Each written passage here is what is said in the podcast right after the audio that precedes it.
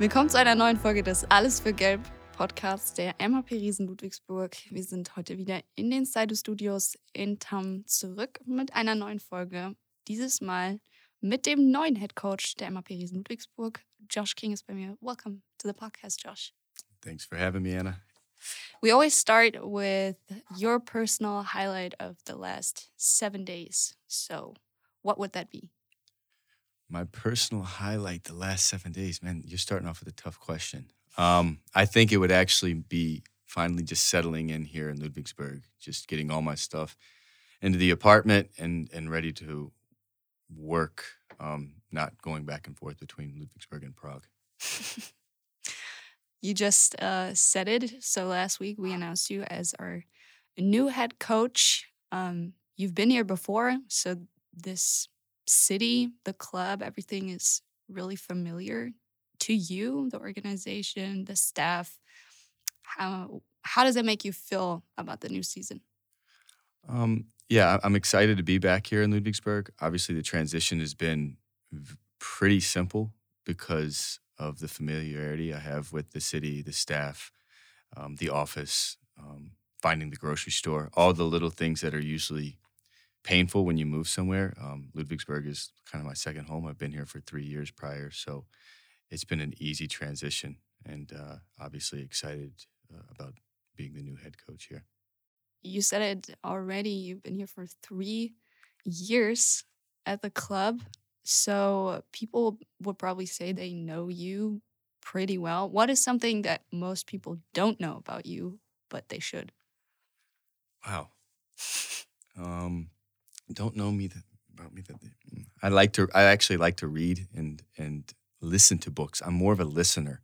I'm like, uh, I guess I'm not that old, so I'm more new age. I like to listen to a lot of books. That's what I like to do in my free time. But right now, most of my free time is is working on uh, building a new roster for the next season. if you could recommend a book or uh, to our listeners, what would that be? I recommend everybody listen to or read uh, how to win, how to influence people and win friends, how to win friends and influence people by Dale Carnegie. It's an old book, but I think it's um, it still it still has purpose for today, and it's a book that everybody should read. Um, I've heard a lot that you're a great communicator. Um, everybody seems to to say that, to think that. Where does it come from? Probably just people that I've worked for. Um, I, I couldn't I couldn't necessarily pinpoint one person. Uh, obviously, my parents are, really good communicators. I probably learned that from them, just being upfront and, and honest. But I think some people that you work for, everyone always says, okay, you work for this person or that person, and you take different things from the people you work from. And I've worked for some really good communicators. I've worked for some bad communicators, and and I think communication is key to having success. So it's something I try to I try to work on daily. Communication is key. Is that something, or will that be one of the mantras when it comes to the new team for the new season as well? Yeah, absolutely. I mean, obviously, uh, communication first and foremost with your with your players. I think building trust and and um, know, kind of like a loyalty to begin with is going to be uh, key in building our our chemistry, our team chemistry. I'm going to be in constant communication with our players and and just kind of be upfront and honest with them and open and transparent, uh, which is all kind of the same thing, but especially early on in the season, so they know the expectation from from myself and for, for our team for the, uh, the next season. So yes, communication is going to be a, very a pivotal part of, of what I'm trying to do here with our players and our team, fans, fans, and and, and inside the organization too. When it comes to new players, when you don't look at their skill set on the court, uh, what is one of the things you look for in a player? Well, we just it's funny you just said communication. I want guys that are good communicators, guys that can um, think for themselves, uh, guys that uh, are, are, good people first. I think that's one thing I, have I learned from John being here in three years. Uh, JP always, for the most part, we had high character guys, guys that you you you liked being around, guys that were hungry, and guys that love being in the gym. And, and those are a lot of the main characteristics we look for. Obviously, you need talent when you're looking for players, guys that can do certain things. Uh, you want you want guys that so maybe you need a good shooter, maybe you need a good passer. You want it to all fit together. But at the end of the day, you need guys that are high character and that you know are going to do the right things on and off the court. You were um, in your during your time here. You recruited a lot of the players that had a huge impact on the team. Um, I think you recruited uh, Jalen, for example. You recruited Jonah as well, or were part of that process as well. What can we expect? Um, what, what type of players can we expect for the new season? Yeah, I, I think you know, obviously, JP was first and foremost had to, had to be the guy that signed all these guys. I, I just gave my input, but yeah, um, I think a, a, lot of the same guys that can do um, multiple different things on the floor. Again, that's the kind of Ludwigsburg way. If you look at our roster throughout the years, guys play multiple positions. I like that. That's part of the, the style we play. We don't want guys that can just play one spot. I'm a point guard or I'm a shooter. You want guys that can play all over the floor, and and that's kind of what we'll be looking for when we're recruiting guys. Um, we want multiple dimensional guys, guys that are defensive minded, guys that play with some physicality, um, has some strength to them. They can guard multiple spots, not only play multiple spots on offense, but play multiple spots on defense. And that is something that we will continue to do uh, here um, now that now that I'm here when we announced you signing as our new head coach, Alex Riles said something the organization was looking for in their new head coach was someone who knows the league well. Well, you've coached as an assistant coach for three years in the BBL already. So we will say you know the league fairly well. You followed it um, the past year while you were in Prague, too, I'm sure. What is your opinion on the league? Like you saw it grow over the past years as well. And what is your opinion on the teams, on the overall level of basketball? Yeah, uh, first off, I love the BBL. I think the BBL is, in my opinion, one of the best domestic leagues in all of Europe. You know, you have Spain. When you think of best leagues, you think of Spain. I think of immediately Germany after that, France. But in terms of the organization and, and the marketing, uh, that, that's that's second to none. Um, the talent is great. You, you, know, Munich went to the almost went to the Final Four back to back years. Obviously, Berlin is very strong. They seem to be like a team that always gets better and better uh, by the end of the year. But then you have Bonn had a, a crazy good season. Uh, obviously, Ludwigsburg had a strong season and the coaches in the league are very good. I think you got some of the best coaches in Europe, know, some of the best young coaches in Europe too in the BBL. So it's a very strong league. I think it continues to get better and better. And you know, just when you're talking to people about, you know, when you're talking to different agents and and people within the European basketball circle, everybody's trying to get to Germany, and I think there's a reason for that. When you look around in the league, you're new to, or fairly new to Ludwigsburg. A lot of other teams will be having new coaches. We will see a lot of new teams, new rosters, new head coaches, new assistant coaches. Uh, what are your expectations for the new season in the BBL? Yeah, I, I think anytime I said this the other day. I think a lot of times when you when there's a coaching change, it's usually for a bad reason. Maybe there wasn't as much success the year before. Maybe the expectation wasn't met. Whatever. Um, I think in this situation here, you know, with uh, John leaving, the infrastructure is great here in Ludwigsburg. Uh, I think the goal here is just to keep going on the same direction in the right track. I think you know Ludwigsburg. The expectation is to make the playoffs and, and, and above and beyond. You know, they they made the Final Four in Champions League made it to the semifinals and playoffs. So obviously there's a lot of expectation, but with that expectation, it's it's a good thing because that means p- people are expecting something. It's it's not like um, you're taking over a place where um, if you just do the bare minimum, that people will be happy. There's expectation here, and I think that creates a, a huge responsibility, and uh, we're excited to take on this challenge. When we talk about the league, um, you know, our uh, former assistant coach went to Bayreuth as their new head coach. Their coach went to Hamburg. Their coach went to Oldenburg. The Bonn assistant coach is going to Heidelberg as head coach. All this um, change that's happening in the league, does that help as well? Um, knowing what to expect because you've met these people before, or do you think there will also be a change in those coaches' style of play, maybe, or something that we haven't seen in the league before? Mm, I think I think you know. First off, I think it's great that uh, young coaches are, that have been in the league as assistants are getting opportunities to be head coaches. I think that that also um, can give some motivation to, to guys that are being assistants now. That if they work hard and they, they they do a good job, they'll get they'll get their chance too.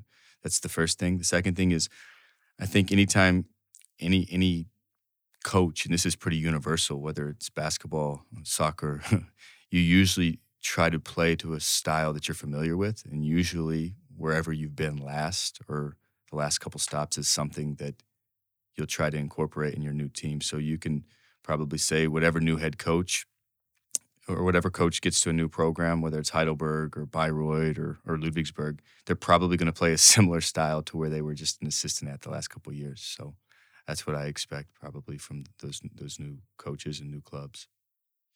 Do you think it is an advantage for you knowing the organization you're getting into as head coach this well? Like talking about staff and um, also um, maybe doctors and office staff and um, fans as well. Yeah, no, it's a huge it's a huge advantage. Um, I feel super comfortable being here. Um, I'm blessed to, to be in this position where I'm just familiar with everything. Um, with that said, doesn't mean it's it's it's going to be easier. There's not going to be any challenges. I don't I don't want to give a false sense of like security where it's like everything's going to be easy every day. But yeah, it, it, from knowing doctors to, to office staff to to uh, players, former players, youth players, um, everything that that that is a, a huge advantage because you don't have to learn certain things. Um, but with that being said, it doesn't mean there's not going to be uh, bumps and roadblocks along the way um, that you have to overcome. But no, I, I am I, the fami- the familiarity. That's a hard word um, to say, but uh, with Ludwigsburg is something that uh, has made this transition easy.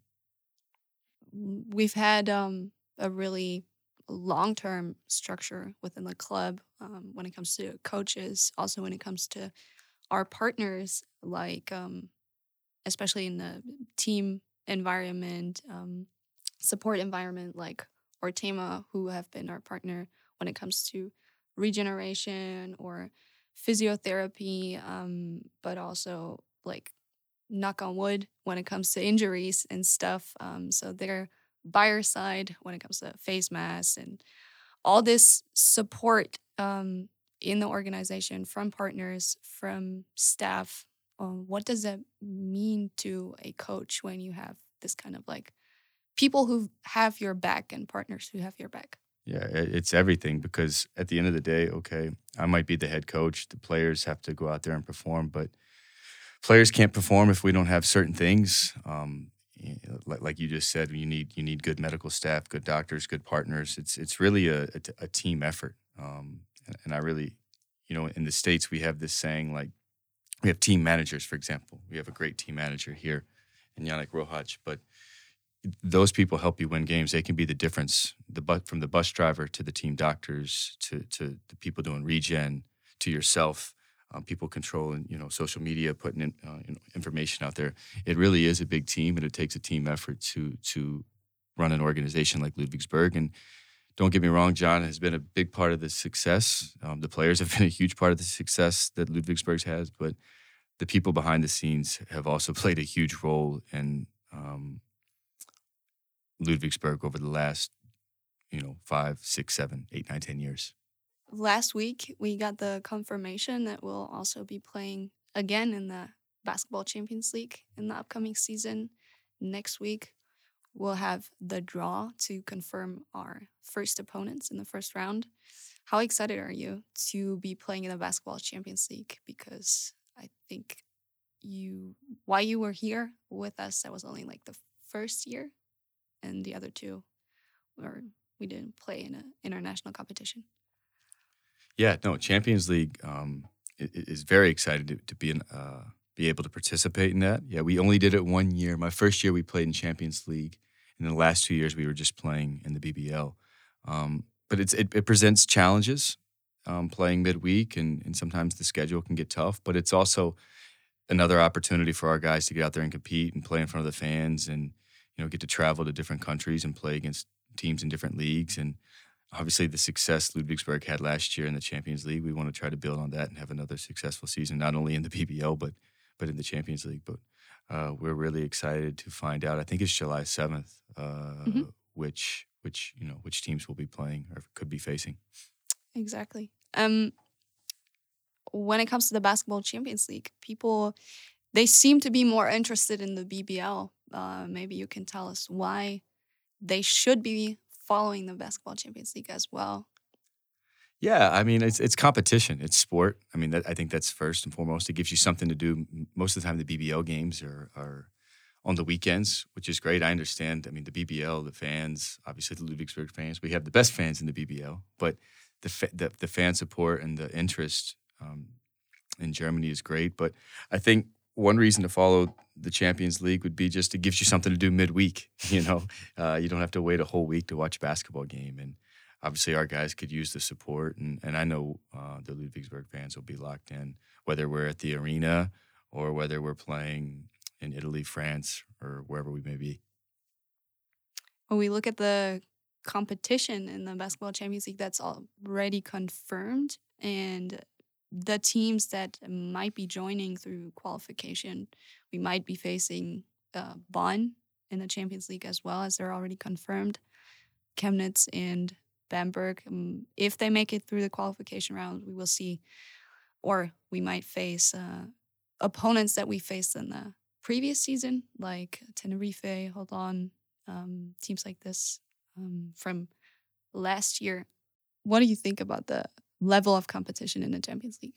Yeah, um, playing in Champions League is, it, like I said, it, it, presents challenges, but good challenges uh, because you're playing against the best opponents from prospective leagues, especially from the year before. You know, you got ACB, France, you got the top teams in those leagues, Italy, all over Europe, and I think it's a privilege to get to play against those teams for our players. I think it's a privilege for our fans to be able to watch us compete against those teams. Um, so we, you know, it's not easy, and it it, it just it presents a great challenge. And um, I'm excited to to see who we get to play. That way, you can kind of have some type of idea who how they might play. But that's that's you know we have a long preseason before that. But um, again, playing in the Champions League is is a privilege and it's an honor because you're playing against the best of the best outside of outside of Germany. Our partner Lotto always presents a giveaway question in the podcast to win some tickets. Uh, this time we will again be giving away tickets for our first home game, uh, maybe fitting the first basketball Champions League game of the season, of the upcoming season. Who do you think will be in our BCL group? When we think of last year, our group, Group A, was named the group of death with uh, Tenerife and Sassari already confirmed. Then we got Promete after the qualification rounds. Um, who do you think? Mm, or maybe who do you want to be in well, well, I, I think you want just from, from just a non-basketball standpoint, you would like to go somewhere that might be sunny, maybe maybe a beach. but but you know when you go on these trips, they're business trips. It's not really as much play, but obviously, if you had nice weather, that would that would be good. So I, I, I maybe a team from Italy, Spain, um, but but who do we want? It, it, doesn't really matter. Whoever whoever whoever gets selected, whatever draw you have, it's going to be a team that um, it's going to be very good, very talented, very well coached.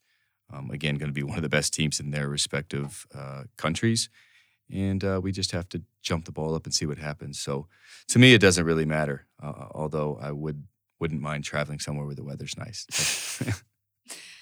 Alles klar. Dann ist die Frage an euch: Wer denkt ihr wird Teil unserer Vorrundengruppe in der Basketball Champions League? Schaut euch gerne das Teilnehmerfeld noch einmal an bei uns auf der Homepage im zugehörigen Artikel.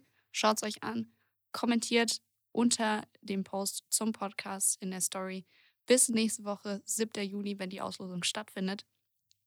Und äh, der oder diejenige mit den meisten Matches oder eventuell sogar der komplett richtigen Gruppe gewinnt zwei Tickets für das erste Basketball Champions League Heimspiel in der MHP Arena in der kommenden Saison. Wow, we're already almost through. We always end our podcast with five either or questions. First question USA or Germany? Germany. I'm in Germany. If I was in That USA, I got to say USA. I, I mean, hey, both countries are great. Either or. It depends what, I guess it would be depending on what you're doing, but I, I, I love both countries. I, we'll go with Germany, though. I'm sitting right here in Germany. So I don't want to get beaten up on the way out. when it comes to food, though, burgers or Spätzle? Burgers. Burgers? Yes. You're gonna say with the American way of life, or Uh, I, I, burgers is like probably uh, my. If I had a, di- if you have to eat one meal, they always say you got your burgers. Might be it wouldn't be. I I love cheeseburgers, and I don't eat them with bread. And it's not because I'm like like a a low carb freak. I've always done this. Now that's like the fad. I have low carb. No, I like when I taste my burger. I don't want to taste bread. I want to taste the burger. So, and I I have a 350 gram burger. Burger. don't need bread then. Yeah. For the perfect burger, what what you need, except for cheese, obviously. Bacon. Bacon. Speck. Käse, obviously. Um, avocado. What else do I like on my burger? Like some sauce, some some special sauce, whatever that may be. But uh, yeah, bacon cheeseburger is and, and like avocado. Yeah, that's probably the two things that also need to be added. Sounds good. Maybe Coleman's should make a Josh King special. Yeah. That kind of burger. No bread, cheese, just meat, cheese. They call it the Avocado. naked, the naked burger. Lettuce, Naked. like a lettuce. na- You want your burger naked. That's what they call it. Naked. How do you say naked? Knocked. Knocked. Knocked. knocked. There we go.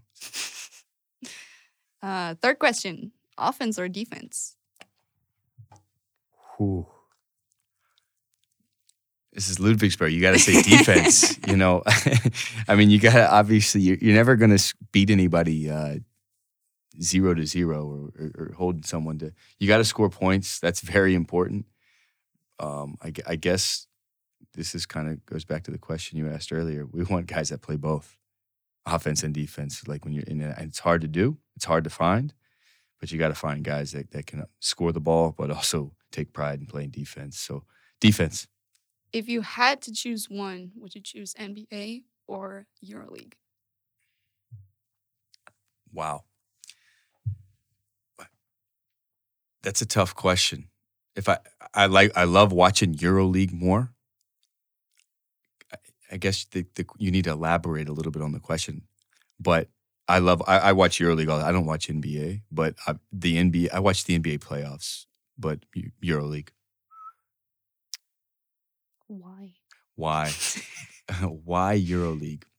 That wasn't. It was either or. It was EuroLeague or or NBA. I said EuroLeague, but why? You said elaborate. Uh, ela- well, well, elaborate on the question. Why? Okay, why I would like why the competition. Uh, I, put it this way: this is I was just in Prague, and I don't want to name the player's name, but we just had a uh, an NBA guy there working out with our guys, and uh, we talked about the difference between you know an NBA an NBA player was working out with our players there, and, and I asked him like he, the competition in the NBA is not the same and it, some of that's because they play so many games and it's it's a lot of marketing that goes involved in the NBA. But EuroLeague is still pure competition for the most part, where guys are getting after each other. They don't the money that guys make in the NBA is is ridiculous. I'm not, and we'd all like to make that type of money, but it's just more pure in EuroLeague. I think the teams are better. The, the uh, team play is better.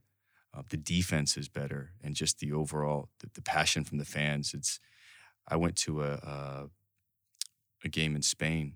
Right, I went I went to Champions League, and then I went to a game in Spain, in southern Spain. And ACB is a great league, but it was like almost like a Euro. It was like almost like an NBA atmosphere where uh, there was no crazy. I could hear myself talking. When you go to a game in Europe, like you saw that like Olympiacos Monaco game to go to the Final Four, you know, you got fire in the stands. It's the EuroLeague is awesome. EuroLeague. Okay.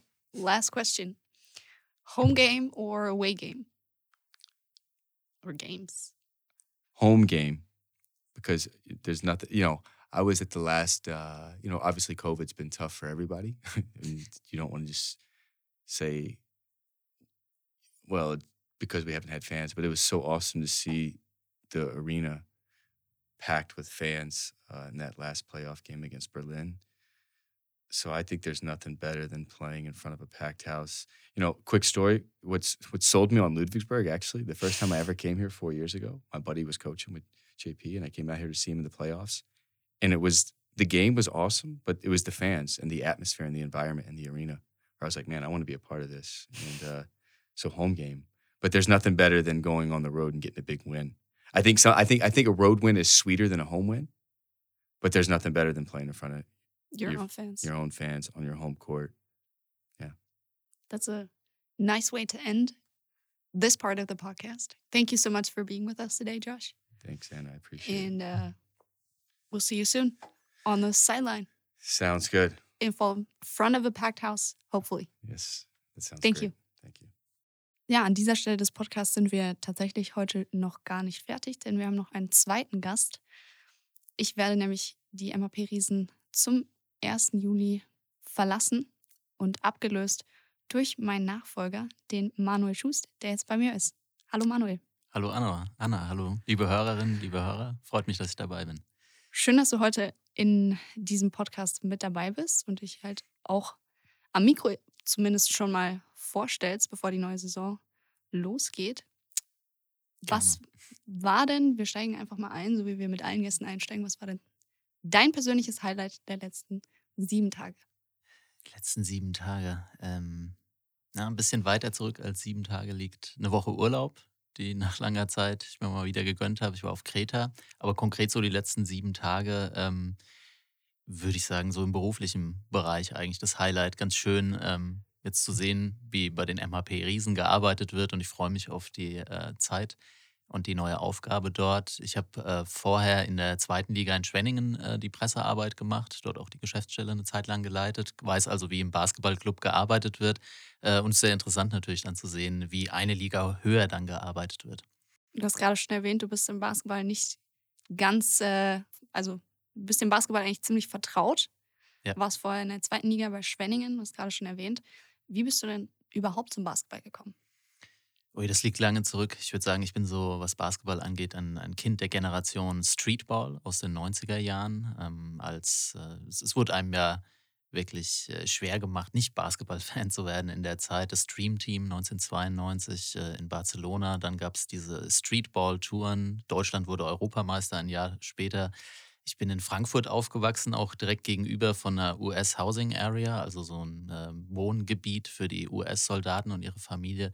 Und da war einfach direkt gegenüber gleich ein Basketballplatz und von daher äh, habe ich da sehr schnell eine Verbindung gefunden. War zu meiner Grundschulzeit Fußballfan, witzigerweise VfB Stuttgart-Fan, als wäre es jetzt prädestiniert, dass ich hier in den Großraum Stuttgart ziehe. Diese Mannschaften um, um Jürgen Klinsmann fand ich ganz toll früher, ähm, obwohl ich in Frankfurt aufgewachsen bin. Und ähm, ja, dann bin ich ganz schnell in diesen Basketball so reingezogen worden und habe eigentlich so die ganze Schulzeit über die Nachmittage auf den Freiplätzen verbracht. Schön. Das heißt, du bist, kommst ursprünglich aus Frankfurt. Genau. Wie kommt man denn von Frankfurt nach Schwenningen? Ja, das ist eine Geschichte, die mehr so auf die, aufs Konto von meiner Frau geht. Die hat ein äh, tolles Jobangebot gehabt, ähm, hier aus dem im tiefsten Südwesten in äh, Tuttlingen. Ähm, und wir haben uns dann als Familie entschieden, äh, darunter zu ziehen. Ich war mit meinem alten Job, ich habe bei einem Verlag gearbeitet, war ich auch nicht so ganz zufrieden, ähm, habe da immer die Texte von anderen redigiert äh, und habe aber recht schnell gemerkt, ich will eigentlich selbst schreiben und habe dann in der Zeit, äh, als wir dann runtergezogen sind, überwiegend journalistisch gearbeitet. Habe dann auch für die Fraport Skyliners ein Buch geschrieben und habe eigentlich auf dem Weg gemerkt, dass meine beiden Leidenschaften, das Schreiben und der Basketball, eben in diesem Berufsfeld des Pressesprechers äh, perfekt aufgehen. Und ähm, da hat sich dann die Gelegenheit ergeben, äh, in Schwenningen bei den Rehab Panthers äh, die Pressearbeit zu machen. Und ja, jetzt dann der nächste logische Schritt äh, zu den MHP-Riesen. Ja, bei den MHP-Riesen die erste Basketball-Bundesliga, die Credit BWL plus Basketball Champions League. Auf was freust du dich mehr? Uh, schwierig.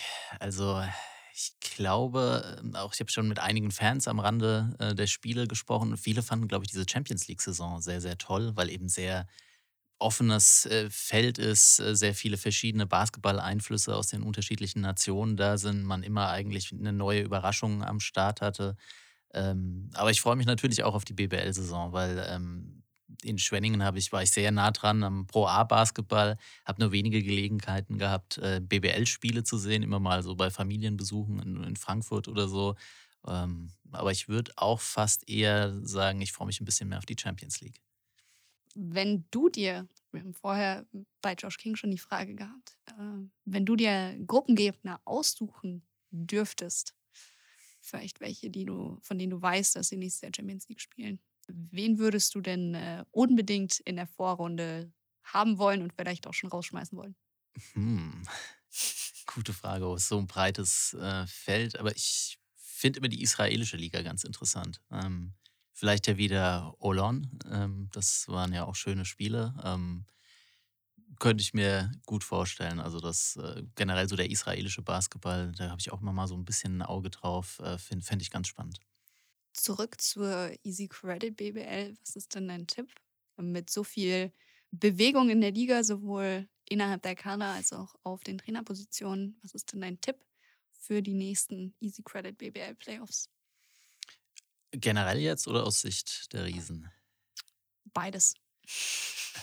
Okay, ja, also es ist äh, in der Easy Credit BWL ja echt sehr, sehr schwer an Bayern und an Alba vorbeizukommen. Also ich sag mal, wenn da jetzt nicht wirklich eine enorme Verletzungsmisere einen von den beiden Teams trifft oder, aber man hat ja auch bei Alba jetzt gesehen, selbst dieser Wechsel in die Nach-Aito-Zeit, die sind ja trotzdem nahtlos weiter erfolgreich in ihrem System, wird schwer, ähm, gegen die beiden irgendwie bestehen zu können und sich eine Konstellation vorzustellen, wo die beiden nicht im Finale stehen. Aber ähm, ja, wäre eigentlich mal an der Zeit, wird der Liga auch gut tun. Und ähm, es ist sehr, sehr viel Bewegung da, sehr viele, wie du gesagt hast, neue Trainerstellen sind besetzt worden. Ähm, und, und auch generell von den Kaderzusammenstellungen tut sich da schon sehr viel. Also mich würde es freuen, wenn eine Überraschung sich auf alle Fälle auftun würde. Und ja, da wären die MHP-Riesen eigentlich prädestiniert, da äh, reinzukommen und ja, vielleicht mal ins Finale vorzustoßen. Wer glaubst du ist denn in der neuen Saison ähm, vielleicht so ein bisschen Underdog in der Liga? Also ich äh, habe ja die Pro A längere Zeit jetzt ähm, nah verfolgt durch meine Arbeit in Schwenningen und ich bin sehr gespannt, was äh, Rostock macht. Also die haben wirklich ein tolle, tolles Programm, die auch bis runter in die JBBL haben ja da bis ins Finale auch geschafft, haben eine große Halle, haben eine tolle Fanbasis. Ähm, ich bin sehr gespannt, wie die den Sprung in die erste Liga schaffen und würde denen auch echt zutrauen, da relativ schnell Fuß zu fassen. Guter Tipp, glaube ich. Was äh, ist denn auch was, auf was du dich bei deinem neuen Job am meisten freust, vielleicht? Es sind viele Sachen. Also ähm, in Schwenningen alles äh, eine Nummer kleiner. Viele Sachen, wie zum Beispiel äh, der Podcast hier, finde ich super spannend. Das war etwas, was äh, ich auch so als Plan in der Schublade liegen hatte in Schwenningen, was sich aber nicht so leicht umsetzen hat lassen. Und äh, hier sind einfach viele Sachen, äh, Standards gesetzt worden äh, von Lukas und von dir auch, die, wo ich auch immer so ein Auge drauf geworfen habe. Und das jetzt weiterführen zu dürfen und zu können, äh, da freue ich mich unglaublich drauf. Und generell ähm, mein Netzwerk so ein bisschen zu erweitern, die anderen Standorte, die anderen Hallen kennenzulernen, das ist sicher was, äh, worüber ich mich sehr freue und was sicher ein Highlight wird in den nächsten Monaten. Ich glaube, da findest du auf jeden Fall in der BBL ein äh, sehr gutes Netzwerk aus Kollegen vor. Äh, kleines Shoutout an dieser Stelle. Die Kollegen sind wirklich sehr, sehr gut. Mit denen kann man sehr gut zusammenarbeiten. Ähm, ja, am Ende äh, machen wir auch nochmal fünf Entweder-Oder-Fragen an dich. Wenn du dich entscheiden müsstest, ähm, Offense oder Defense? Immer eher Defense. Eher Defense? Ja, absolut. Ich, also, mir hat mal jemand gesagt, dass bei Maccabi Tel Aviv, wenn die Spieler rekrutiert haben, immer so eine Frage war, ähm, an die Spieler, äh, was passieren würde, wenn man den Korb einen Meter niedriger äh, ansetzen würde. Und wenn der Spieler dann gesagt hat, oh, da kann ich ganz viel punkten, dann war er unten durch. Aber wenn er gesagt hat, hey, dann ist jeder ein Rim Protector, dann kann niemand mehr Punkte erzielen, dann hat er den Job bekommen. Und ähm, ja, ich sehe das auch so, dass ich äh, denke, das ist einfach die Grundlage. Äh, Habe ich jetzt auch in Schwenningen hautnah erlebt. Bei uns war auch immer der Fokus sehr auf die Defense. Und obwohl es natürlich so toll ist, spektakuläre Offense-Aktionen zu sehen, äh, die generiert man ja auch sehr oft aus guter Defense. Also gerade dieses Transition Basketball, was ja auch in Ludwigsburg zelebriert wurde in den letzten Jahren, äh, sorgt ja dann auch für Highlights. So ist es. Du hast gesagt, du bist jemand, der selber gerne schreibt. Wie ist es denn mit äh, Büchern allgemein? Lesen oder lieber anhören? Lesen, auf alle Fälle. Ja, ich habe so ein eigenes Lesetempo. Ich lese auch gern Stellen äh, nochmal, blätter ein paar Seiten zurück. Ich glaube, sobald mit Hörbüchern werde ich nie so ganz warm, weil ich dann immer zurückspulen müsste und die Stelle nochmal suchen müsste. Da sind meine Augen irgendwie schneller. Wenn du dich entscheiden müsstest, NBA-Basketball oder Euroleague-Basketball? Da hätte ich, glaube ich, früher sofort NBA gesagt, aber das hat sich sehr gewandelt. Ähm, also die ersten Jahre so Euroleague, als es angefangen hat, war ich dann noch voll auf der NBA-Seite und war dem Projekt so ein bisschen skeptisch gegenüber. Äh, mittlerweile, ja, gefällt mir einfach der Euroleague Basketball äh, besser, wobei es natürlich auch eine NBA-Sachen gibt, die ich gut finde. Ähm, der Court ist ja da auch ein bisschen äh, länger und, und breiter und ähm, ja, da könnte man das Spiel schon ein bisschen äh, mehr öffnen, aber dieser Teambasketball in der Euroleague gefällt mir generell schon besser. Als gebürtiger Frankfurter, was würdest du nach deinem Feierabend lieber genießen? Einen guten Appleboy oder einen äh, guten Württemberger Wein? Da wäre ich echt beim Württemberger Wein, wie ich gesagt habe. Also ich war ja auch eher VfB Stuttgart als Eintracht Frankfurt-Fan, als ich ein kleiner Junge war. Und Appleboy ist, ehrlich gesagt, müssen alle Frankfurter Freunde und Familienmitglieder weghören, ist nicht so unbedingt mein Ding. Also wäre ich eher bei einem Main. Nehmen wir doch einfach die Frage, die wir vorhin auch schon Josh King gestellt haben, als letztes. Heimspiel oder Auswärtsspiel? Eher Heimspiel, glaube ich. Wobei es hat schon so seinen Reiz im Auswärtsspiel, wenn es so laut ist und alle gegen einen sind. Das kann auch motivierend sein, aber ähm, beim Heimspiel, das habe ich auch die letzten Jahre jetzt in Schwenningen gesehen, sieht man einfach so viele vertraute Gesichter und ähm, ja, es ist äh, irgendwie schön, vor den eigenen Fans spielen zu können. Gerade jetzt die letzten Jahre, wo das mit den Zuschauerbeschränkungen und den Geisterspielen nicht so möglich war, habe ich das äh, in der letzten Saison äh, sehr genossen, dass man einfach wieder die Fans gesehen hat, die Atmosphäre gespürt hat und es ist schon nochmal was anderes, wenn man angefeuert wird. So ist es. Habest du, glaube ich, sehr gut zusammengefasst. Ähm, und damit sind wir auch schon tatsächlich am Ende angekommen. Ich hoffe, die Leute haben einen kleinen Einblick in deine Arbeit bekommen, in dich als Persönlichkeit. Ich verabschiede mich an der Stelle vom Mikrofon und von der MAP Riesen Ludwigsburg. Und äh, beim nächsten Mal hört ihr Manuel auf jeden Fall hier am Mikrofon und äh, seht ihn in Zukunft auch bei den Heimspielen der MAP Riesen. Es hat mir sehr viel Spaß gemacht hier in Tam bei den Side Studios. Ja, vielen Dank, alles Gute und bis bald. Bis bald.